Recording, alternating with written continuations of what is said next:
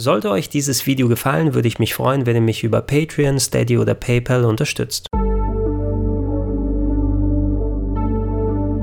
Schönen guten Tag und herzlich willkommen auf rpgheaven.de. Nachdem der Online-Store für die PSP bereits 2016 geschlossen wurde, war es eigentlich nur eine Frage der Zeit und jetzt haben Sony vor kurzem offiziell bestätigt, dass in Bälde auch die Stores für die PS3 und die PlayStation Vita geschlossen werden. Im Konkreten bedeutet das, dass ihr auf der PlayStation 3 ab dem 2. Juli 2021 keinen Zugriff mehr auf den Online-Store haben werdet, um dann neue Spiele einzukaufen und bei der PlayStation Vita wird es am 27. August 2021 nicht soweit sein. Was allerdings möglich bleiben soll, ist auch nach Schließung der Stores bereits gekaufte Inhalte aus seiner Downloadliste wieder herunterladen zu können. Deshalb stellt sich vielen gerade jetzt die Frage, okay, bevor die Torschlusspanik einsetzt, was gibt es eigentlich noch an Spielen, die es sich lohnt im PS3 und Vita Store zu kaufen, sodass man sie auch später noch in seiner Sammlung haben kann?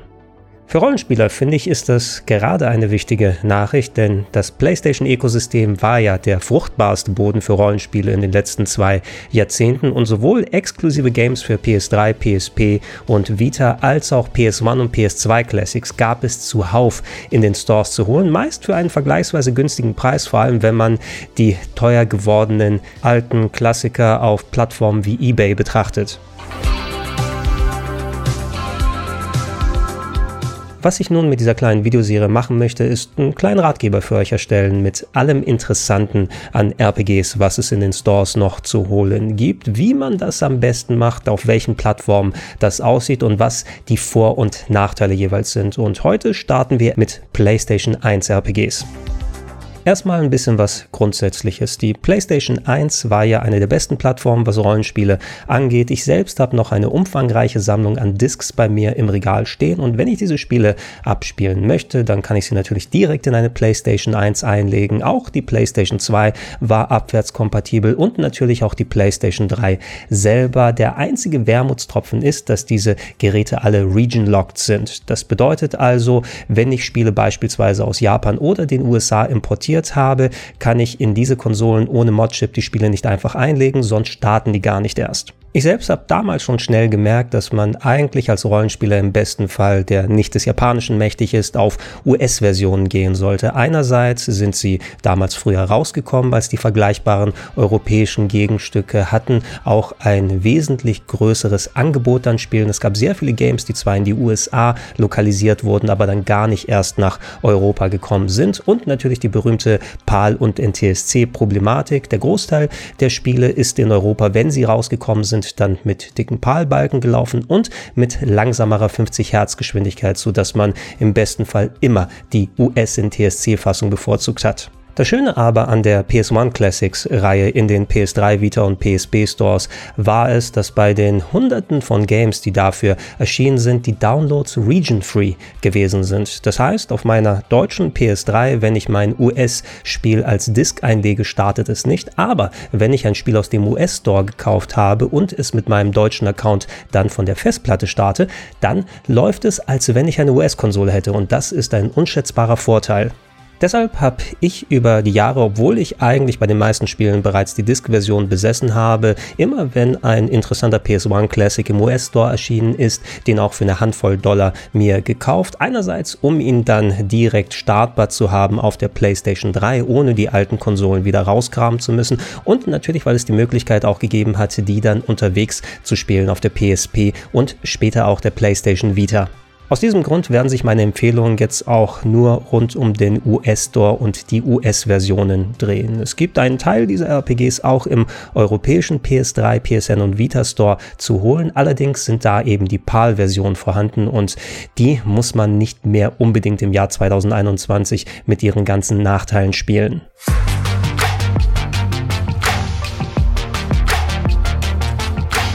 Gehen wir nun ans Eingemachte. Wenn ihr euch eine PlayStation-Konsole geholt habt, dann habt ihr aller Wahrscheinlichkeit nach auch einen PSN-Account. Das bedeutet also einen Account, den ihr fürs Online-Spielen, für Online-Käufe benutzt, bei denen eure digitale Spieleliste mit drin ist. Aber aller Wahrscheinlichkeit nach, wenn ihr das in Europa schaut, ist es auch ein europäischer respektive deutscher Account und mit dem kann man nicht so einfach in den US-Store rein. Was ich deswegen bereits vor vielen Jahren gemacht habe, ist mir für die verschiedenen Stores separate Accounts zu erstellen. Ich habe sowohl einen für den japanischen Store, was natürlich hier bei den Rollenspielen für Leute, die kein Japanisch können, eher weniger Belang hat, als auch einen für den US-Store.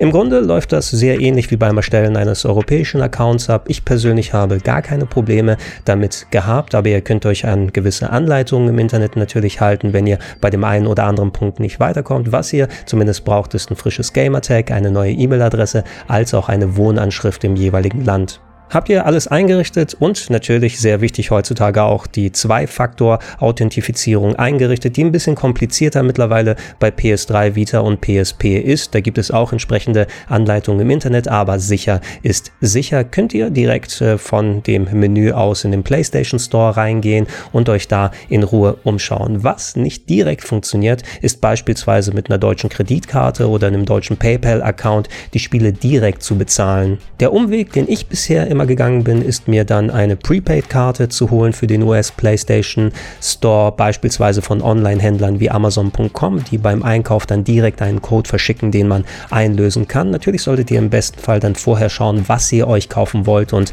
welchen Betrag ihr genau braucht, weil es gibt ja auch nur feste Beträge, mit denen ihr diese Karten erstehen könnt.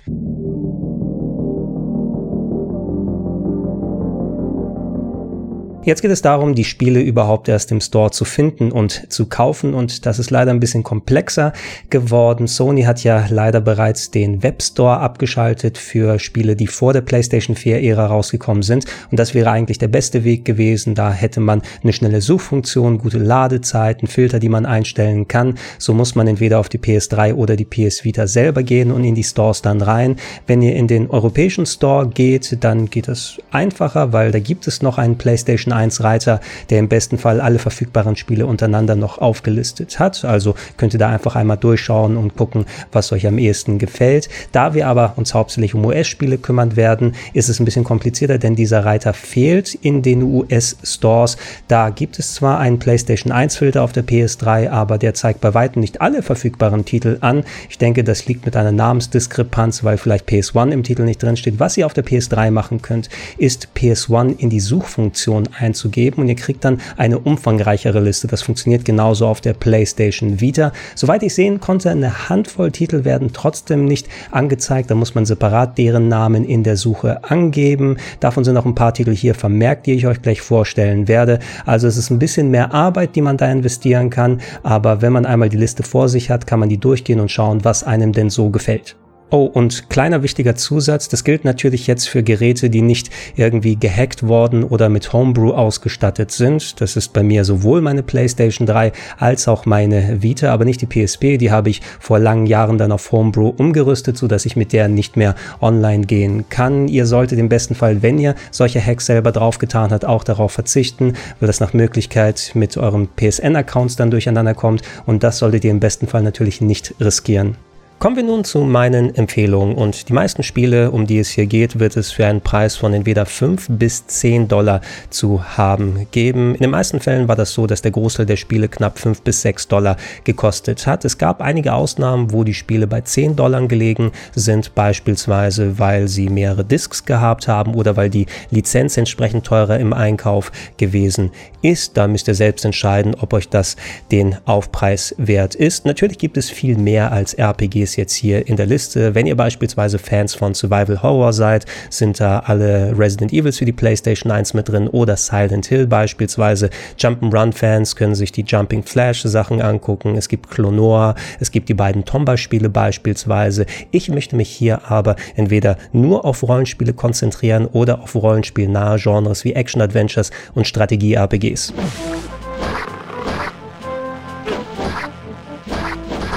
Was beispielsweise direkt gleich oben zu sehen ist, ist Alandra, ein sehr schönes, aber vergleichsweise auch relativ schweres Action-Adventure nach Legend of Zelda Art. Das wurde damals umgesetzt von Matrix Software. Das sind Leute, die früher bei Sega beispielsweise für solche Spiele wie Landstalker verantwortlich gewesen sind. Und äh, ich persönlich finde Alandra um einiges besser. Es hat eine schönere Grafik, eine bessere Musik. Wie gesagt, einen sehr knackigen Schwierigkeitsgrad. Und äh, das ist auf jeden Fall ein Game, was ich persönlich in meiner Sammlung behalten möchte.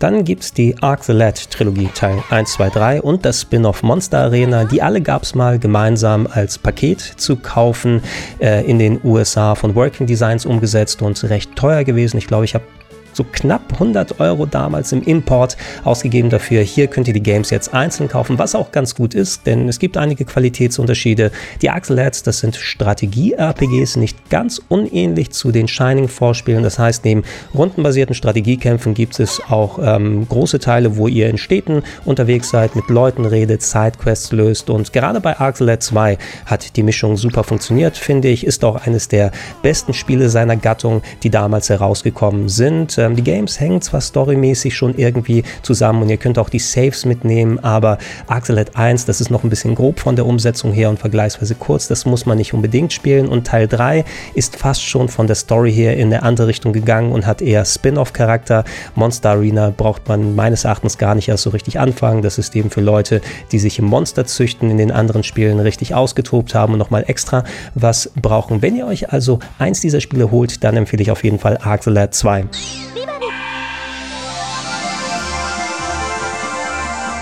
nicht direkt in dieser Liste zu sehen, da müsst ihr separat nach dem Titel suchen, ist Breath of Fire 4 und das ist für mich ein absolutes Top-Spiel. Ich habe es in die Top 10 reingepackt der besten 101 Rollenspiele aller Zeiten. Breath of Fire ist ja die Rollenspielserie von Capcom. Teil 1 und 2 gab es auf dem Super Nintendo, Teil 3 und 4 auf der PlayStation 1 und Teil 5 auf der PlayStation 2. Leider ist hier nicht äh, die PlayStation-Version von Breath of Fire 3 zu finden. Die gibt es leider nur in dem PSP-Port, deshalb wird es in dieser Folge nicht vorkommen. Aber Breath of Fire 4, wie gesagt, für mich persönlich eines der Top-Games, hat eine sehr, sehr schöne und teilweise sehr ernsthafte Story, ein eher ruhigeres Tempo, eine Farbpalette, die nicht ganz so knallig ist, aber dafür sehr einnehmend, eine Musik. Wenn ihr mehr dazu wissen wollt, dann schaut euch gerne mein Top 101 Video dazu an. Für mich ist es auf jeden Fall einer der absoluten Must-Haves hier auf dem Store.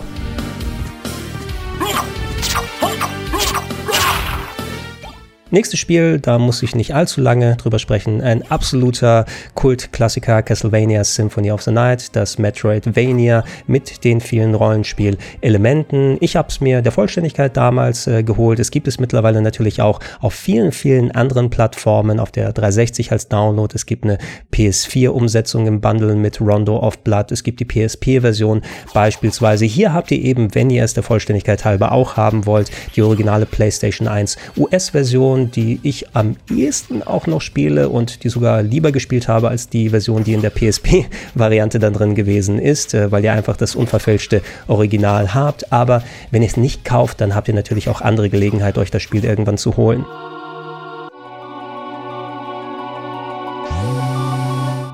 Dann gibt es den PlayStation 1 Port von Chrono Trigger und ja, das ist eigentlich mein liebstes Spiel aller Zeiten. Ich habe es auf Platz 1 meiner Top 101 der Rollenspiele draufgepackt. Allerdings würde ich sagen, bei dieser Version Finger weg davon. Sie entspricht zwar inhaltlich im Großen und Ganzen mit einigen Erweiterungen dem Super Nintendo Original, allerdings hat diese Version auch lange Ladezeiten. Ihr müsst teilweise viele, viele Sekunden warten, wenn ihr alleine kurz ins Menü rein wollt und das ist nicht schön für den Spielfluss. Das war damals leider eine technische Limitation, weil das Spiel nicht komplett in den Arbeitsspeicher der PlayStation 1 gepasst hat und deshalb hat man diese Notlösung dann gemacht. Es gibt eine Handvoll Plattformen auf der PlayStation 2 oder der PSP, könnt ihr schnellere Ladezeiten einstellen, aber die eliminieren nicht wirklich dann eure Wartezeit vielleicht eine Handvoll Sekunden, die dann weggehen. Deshalb auch wenn es das beste Spiel aller Zeiten ist, wenn ihr nicht anders irgendwie da herankommt. Es gibt den Port auf den Nintendo DS beispielsweise, natürlich das Super Nintendo Original und die mittlerweile ja um einiges verbesserte PC Steam Version, dann würde ich sagen, hey,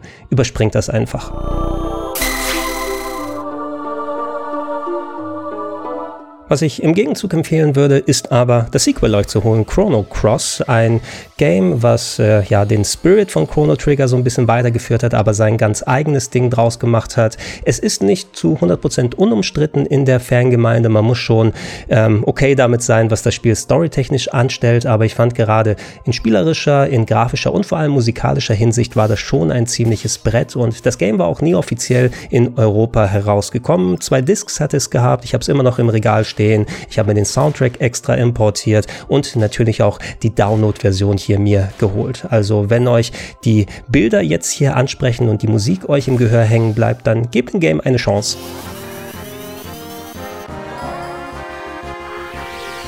Wie nicht anders zu erwarten, gibt es natürlich eine Masse an Final Fantasy Spielen hier zu holen, von denen auch sich der Großteil eigentlich zu kaufen lohnt. Hier allen voran sind natürlich die originalen PlayStation 1 Klassiker mit Final Fantasy 7, 8 und 9. Die sind hier in ihrer US PlayStation 1 Originalform vorhanden, mit allen Discs natürlich und den Eigenheiten, die sie damals gehabt haben. Wenn ihr die Oldschool-Varianten ohne die Verbesserungen, Updates und so weiter auf den späteren Plattformen spielen wollt, wollt. Ich habe das vor knapp einem Jahrzehnt nochmal gemacht und gerade auf der PSP mich damals ausgetobt. Alleine, um sie da in der Sammlung zu haben, würde ich auf jeden Fall als Fan mir 7, 8 und 9 hier nochmal holen. Auch sehr schön ist natürlich Final Fantasy Tactics, einer der besten Strategietitel, die damals rausgekommen sind und ein Spiel, was auch ein bisschen seltener geworden ist. Gab es ja keinen offiziellen PAL-Release damals, deshalb würde ich auch hier sagen, das ist ein Must-Have, wenn ihr euch das dazu holen wollt. Bei den anderen Spielen, da müsst ihr mal ein bisschen bisschen gucken. Final Fantasy Origins ist eine Collection, wo ihr Teil 1 und Teil 2 in einem PlayStation 1 Upgrade bekommen habt, die alten NES-Spiele. Also ähm, es gibt noch weiter verbesserte Versionen, die es später auf der PSP gegeben hat oder auf dem Game Boy Advance beispielsweise. Die würde ich eher empfehlen, aber ihr macht auch nicht zu 100% falsch, wenn ihr euch das Paket hier holt. Dann gibt es aber auch noch separat Final Fantasy 5 und 6 zu kaufen und da wird schon ein klein bisschen kniffliger. Diese beiden Games wurden eigentlich in einem Paket verkauft als Final Fantasy Anthology und das war ein Port der äh, Super Nintendo Fassung Final Fantasy 5 das erste Mal damals mit offizieller US-Übersetzung, die okay ist, aber ein paar Eigenheiten hat. Äh, der Charakter Fares beispielsweise, der spricht in so einem ja richtig starken Piratendialekt und das wurde bei späteren Ports und Umsetzungen des Spieles dann korrigiert und gegen verständlichere Sprache ausgetauscht. Komplett schlecht ist es nicht, das kann man sich schon mal geben. Final Fantasy VI ist im Großen und Ganzen ein ähnlicher Port wie Chrono Trigger geworden. Das heißt, ihr habt grundsätzlich das Super Nintendo-Spiel. Da ist natürlich auch eines der besten Spiele aller Zeiten. Aber wie bei Chrono Trigger gibt es auch hier zusätzliche Ladezeiten, die nicht besonders cool geworden sind. Ein paar Extras wie so eine Bestie Area. Das ist die Version, die ich damals beispielsweise grundsätzlich gespielt habe, um meine Komplettlösung zu erstellen. Allerdings, wenn ihr die Geschwindigkeit des Super Nintendo Originals gewöhnt seid, dann würde ich auch hier empfehlen, schaut euch anderswo um, um Final Fantasy VI zu spielen. Übrigens, das äh, einzige klassische Final Fantasy, was hier als PlayStation 1 Original fehlt, ist Final Fantasy 4, das damals tatsächlich einen ganz soliden Port auf die PlayStation 1 bekommen hat. Wenn ich mich recht entsinne, müsste es nicht diese ganzen Ladezeitenprobleme der späteren Games gehabt haben, weil es klein genug war, um in den Hauptspeicher der PlayStation zu passen. Das war damals tatsächlich verkauft worden im Verbund mit dem Chrono Trigger Port als Final Fantasy Chronicles damals in der US-Version zusammengefasst und warum auch immer hat man diese Version hier nicht in den Store reingepackt oder vielleicht wurde sie auch delistet mit den Jahren. Es gibt eine Final Fantasy IV Version zu kaufen, allerdings ist es diese Complete Collection für die PSP, die aber eine komplette Überarbeitung des Spieles ist und nicht das Original, wie wir es dann auf der PlayStation 1 später gesehen haben.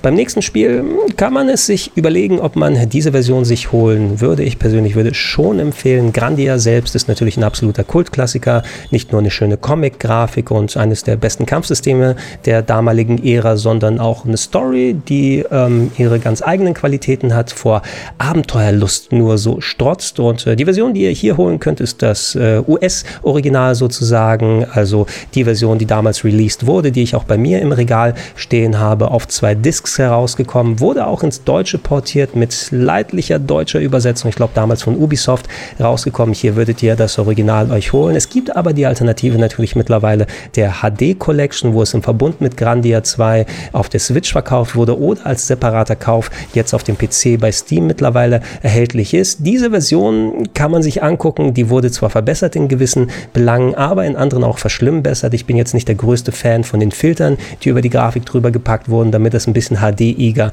ausschaut. Wenn ihr also das unverfälschte Erlebnis haben wollt, dann könnt ihr euch den Kauf hier überlegen. Ansonsten gibt es alternativ eben die erwähnte HD-Fassung.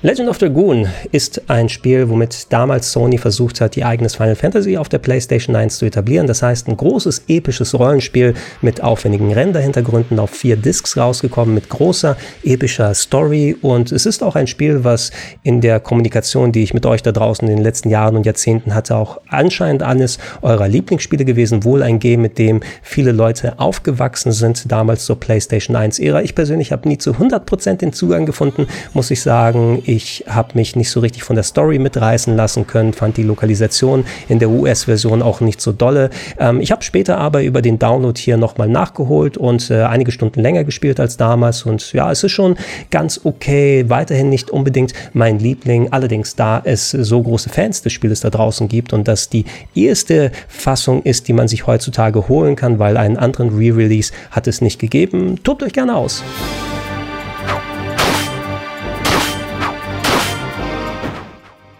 Dann gibt es Legend of Mana, den ja damals vierten Teil der Second Densetsu-Serie, also der Secret of Mana, Trials of Mana und so weiter Reihe, wie man sie heutzutage kennt. Legend of Mana ist so ein bisschen was anderes gewesen. Funktioniert zwar immer noch als Action-Adventure, als Action-RPG, hat eine sehr, sehr schöne Optik äh, mit damals wirklich hübsch gezeichneten Hintergründen und Charakteren, setzt auf eine andere Struktur als die älteren Mana-Titel. Das hat mehr so ein missionsbasiertes Gameplay und es gibt noch so ein bisschen Aufbauelemente, die dazwischen sind. Hat auch meinen persönlichen Nerv nie zu 100% getroffen, aber ist nichtsdestotrotz ein schöner Eintrag in die Serie. Das wird aktuell, wo wir das gerade aufnehmen, als ähm, Remake wieder neu aufgelegt für moderne Plattformen. Also ist es vielleicht nicht unbedingt nötig, hier das PlayStation Original euch zu holen im Store, aber der letzte Spruch ist wahrscheinlich erst gesprochen, wenn dieses HD Remake rausgekommen ist und wir da sehen, hey, lohnt sich das überhaupt oder nicht? Wenn ihr auf Nummer sicher gehen wollt, die paar Dollar, da ist es wahrscheinlich nicht so schade drum.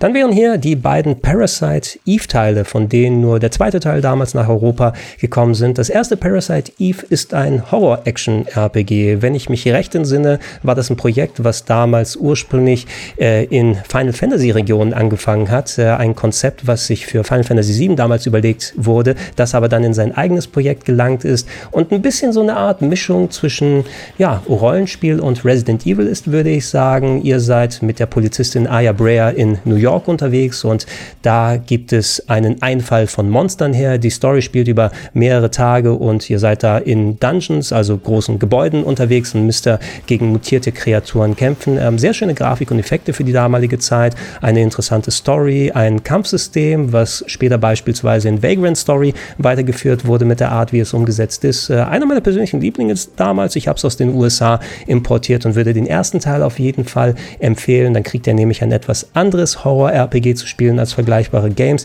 Der zweite Teil, der hat die RPG-Elemente so ein klein bisschen runtergedreht und funktioniert eher wie in Resident Evil mit natürlich einem dezent anderen Ansatz. Das gab es, wie erwähnt, auch in Europa zu holen. Hier könnt ihr euch eben die US-Version beide holen. Ich habe der Vollständigkeit halber mir beide geholt, aber ich habe nie zu äh, Parasite Eve 2 den gleichen Zugang wie zum ersten Teil gefunden. Wenn ihr also ein bisschen traditionelleres Horrorerlebnis haben wollt, dann ist der zweite Teil eher was für euch. Wenn ihr ein Horror-RPG haben wollt, was eigene Elemente umgesetzt hat und in der Form es nicht nochmal so gegeben hat, dann schaut euch gerne Teil 1 an.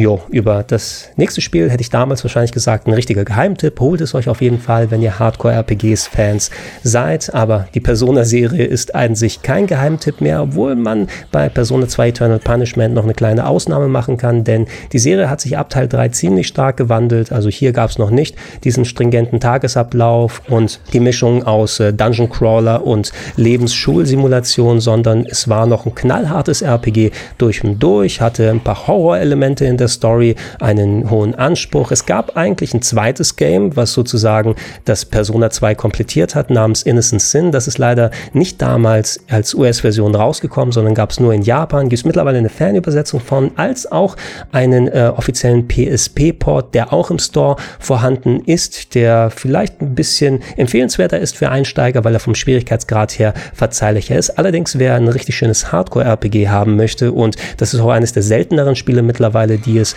recht teuer als Retail-Version zu holen gibt. Also ich würde auf jeden Fall empfehlen, pack's zumindest in die Sammlung mit rein.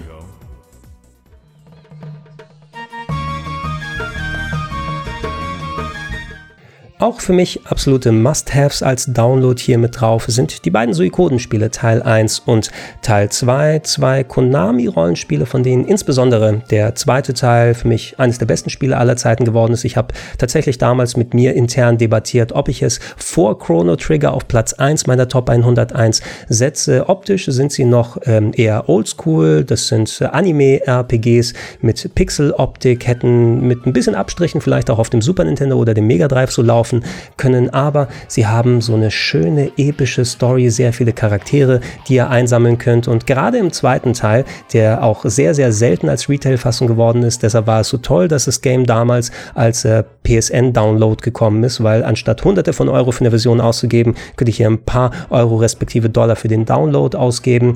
Ähm, der erste Teil ist noch ein bisschen simpler als der zweite, aber es führt ein paar Story-Elemente fort. Ich würde beide eigentlich empfehlen. Der zweite ist das deutlich bessere Spiel, meines meines Erachtens nach. Und auch hier, bevor die beiden verschwinden und man auf eine teure Retail-Fassung gehen muss, holt euch sie.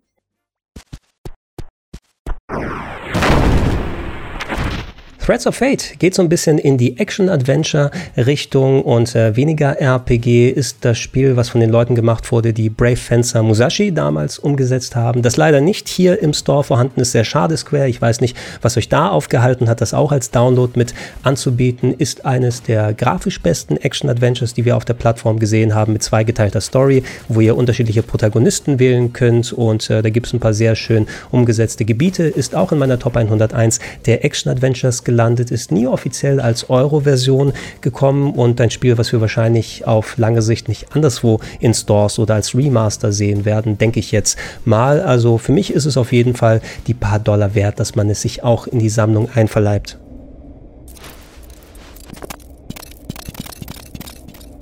Vagrant Story gibt es dann hier noch ein Spiel, bei dem ich zugegebenermaßen damals nie so richtig den Zugang gefunden habe, aber ich kann auch nachvollziehen, was vielen Leuten daran gefallen hat. Es ist nämlich auch deswegen ein absoluter Kultklassiker und wahrscheinlich auch deswegen es wert, dass man es sich nochmal hier in die Download-Sammlung einverleibt. Ein düsteres Action-RPG mit ernsthaftem Storytelling von den gleichen Leuten, die Final Fantasy Tactics gemacht haben und später auch Final Fantasy XII, also alles angesiedelt im Ivalice-Universum und äh, das Kampfsystem, das habe ich schon erwähnt, erwähnt, ist so leicht inspiriert von dem, wie es in Parasite Eve funktioniert, hat allerdings wesentlich komplexer und aufwendiger. Da muss man sich aber auch richtig drauf einlassen, dass man sieht, ey, mit welcher Waffe kann ich welchen Gegner angehen, wie kann ich äh, craften und meinen Charakter ausbilden. Und das verlangt schon sehr, sehr viel an Einarbeitung und Einlassen auf das Spielsystem. Wenn ihr das macht, dann könnt ihr wahrscheinlich den Spaß eures Lebens haben. Ich habe, wie gesagt, nie zu 100% den Zugang da gefunden, aber ich kann es verstehen und würde es deswegen auch ja, empfehlen. Nehmt es euch mit.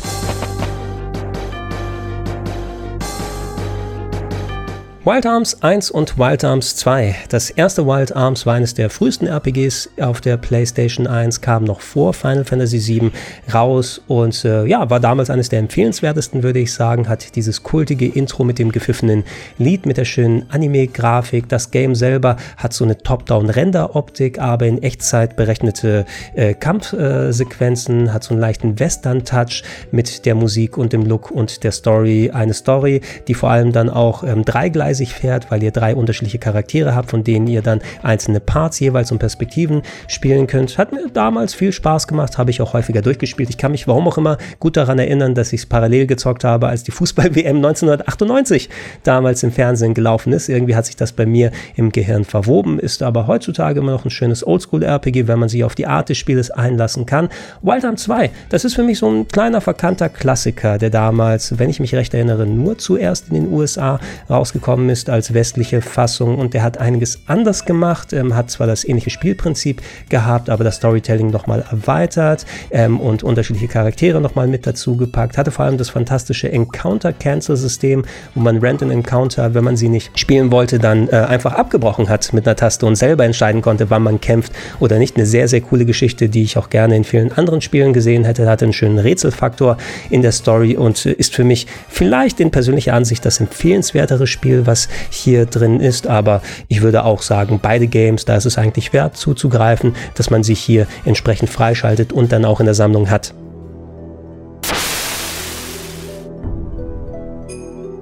Und das letzte Spiel, das ich empfehlen würde, wäre hier Xenogears, eines meiner Lieblingsspiele aus der PlayStation 1 Ära. So ein bisschen angelehnt von der Stimmung an den Anime Neon Genesis Evangelion mit großen Robotern, die sich gegenseitig bekämpfen, mit einer Geschichte, die sehr verworren ist und sich über mehrere Jahrhunderte, wenn nicht gar Jahrtausende dann erstreckt. Und das ist ein Game, wo du objektiv sau viele Fehler dran finden kannst, was die Darstellungsart angeht, äh, was das Pacing angeht, im Kampfsystem und so weiter, Sprungeinlagen, die nicht so richtig funktionieren innerhalb von Dungeons. Ähm, die zweite Disc des Spieles ist größtenteils, weil denen das Budget ausgegangen ist, in äh, Textboxen erzählt worden. Da sitzt ein Charakter im Schaukelstuhl und sagt, und dann sind wir dahin gegangen und haben das gemacht, anstatt dass man spielen kann. Also sehr, sehr viele Sachen, an denen man sich festhängen kann. Aber es hat einen so äh, großen Sog bei mir ausgelöst. Ich habe mich richtig fallen lassen können. Ich habe es mehrfach durchgespielt und es hat auch noch einen der besten Soundtracks aller Zeiten von Yasunori Mitsuda, also dem Menschen, der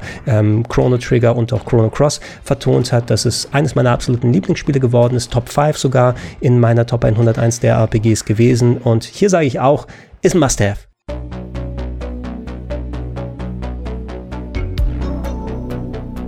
So, das wären meine Tipps gewesen. Jetzt bleibt nur noch die Frage, auf welcher der vielen Plattformen, für die diese PS1 Classics verfügbar sind, spielt man sie am ehesten. Und ganz persönlich selber würde ich sagen, am besten sind sie auf der PlayStation Vita. Gründe dafür gibt es einige. Von visueller Seite aus her haben wir natürlich den sehr guten Bildschirm auf der PlayStation wieder, insbesondere bei den ersten Modellen mit dem OLED-Schirm. Da gibt es sehr satte Farben und richtig gute Schwarzwerte, als auch natürlich die Natur der PlayStation-Spiele als sehr niedrig aufgelöste Games und die sehen auf dem kleinen Bildschirm um einiges besser aus, als wenn er sie auf einem Großbildfernseher aufbläht. Auch das Bildformat könnt ihr sehr variabel einstellen. Im Originalmodus habt ihr quasi Pixel Perfect, die PlayStation 1 Auflösung, zwar mit viel schwarzem Rand, aber dafür 1 zu 1 genau abgebildet für sauberes und flüssiges Scrolling. Ihr könnt aber auch ein 4 zu 3 Bild einstellen, ein 16 zu 9 aufgezogenes Bild, reingezoomt, aber dafür mit abgeschnittenen Teilen oben und unten, wenn euch das gefällt, als auch direkt mit dem Touchscreen manipulieren, um die ideale Größe für euch einzustellen, mit optional zuschaltbarem bilinearem Filter, falls ihr also sagt, hey, scharfe Pixel Pixel, das ist nichts für mich, das möchte ich gerne ein bisschen dumpfer haben. Das könnt ihr hier einfach mit dem Häkchen ein- oder zuschalten. Wie es bei der PS2 Abwärtskompatibilität gewesen ist, könnt ihr auch eine schnellere Disk-Ladegeschwindigkeit einstellen, sodass potenziell ein paar Sekunden der Ladeschirme entfernt werden, die sowieso schon ein bisschen kürzer sind, da ja das Spiel ja von einem Memory Stick und nicht von einer Disk aus ladet. Das ist als Option hier gegeben, weil es mit einigen Spielen Probleme machen kann. Ich selbst hatte bisher keine Probleme damit, aber sollte das irgendwelche Probleme verursachen, könnt ihr es natürlich abschalten. Was mir persönlich als einziges abgegangen ist, ist, dass es hier keine Safe States oder ähnliches gibt, sondern ihr intern Memory Cards erstellen müsst, die dann ähnlich funktionieren wie echte Memory Cards, aber die als Datei vorhanden sind. Die könnt ihr nach Belieben ein- und ausstecken, sozusagen Dateien untereinander kopieren. Und natürlich gilt das gleiche Format sowohl für die Vita als auch für die PlayStation 3 oder für die PSP.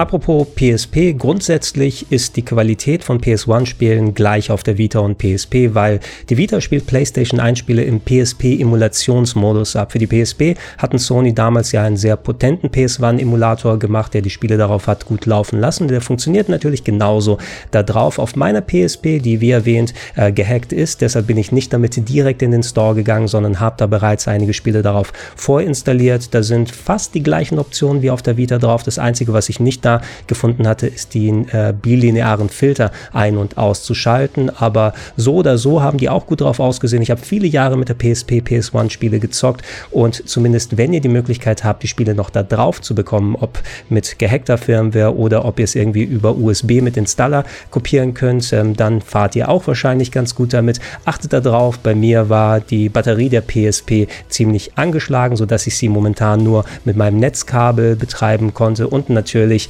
die Memory Sticks für die PSP sind mittlerweile recht selten, also guckt drauf, dass ihr auch welche mit genug Speicher noch verfügbar habt. Zu guter Letzt reden wir noch über die PlayStation 3 und äh, da gibt es ein klein bisschen Schatten neben dem vielen Licht, denn PlayStation 1 Spiele werden darauf in bis zu 1080p hochskaliert. Allerdings wird das grundsätzlich mit einem bilinearen Filter ausgestattet. Das heißt, ihr habt zwar Bildeinstellungsoptionen, aber die sind ähm, weniger als auf den Handheld-Geräten. Ihr könnt maximal zwischen einem Vollbild und einem Originalmodus wählen, also entweder 4 zu 3 oder breit gezogen und zusätzlich noch ein Filter drauf machen, aber selbst ohne Filter sieht das Bild ein bisschen dumpfer aus. Das fällt einem nicht so sehr bei polygonalen Games auf, aber wenn ihr es beispielsweise mit Spielen mit Pixel Art zu tun habt, sieht es schon ein bisschen deutlicher aus. Man gewöhnt sich einigermaßen dran, aber ich persönlich bevorzuge es dann doch lieber auf den Handheld zu spielen, wo ich das scharfe Bild habe. Nichtsdestotrotz habt ihr natürlich mehr Platz auf der PlayStation 3 und könnt so gleichzeitig mehrere Spiele installiert haben als auf den Handhelds.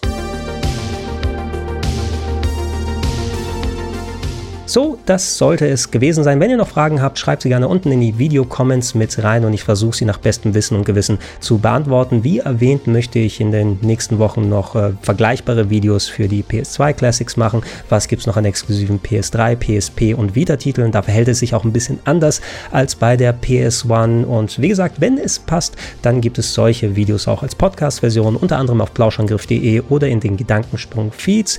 Und äh, ich würde mich natürlich darüber freuen, falls ihr das noch nicht macht, über eine kleine monatliche Unterstützung, unter anderem auf patreon.com slash rpgheaven, auf steadyhq.com slash rpgheaven oder gerne auch direkt unter paypal.me slash Vielen Dank und tschüss!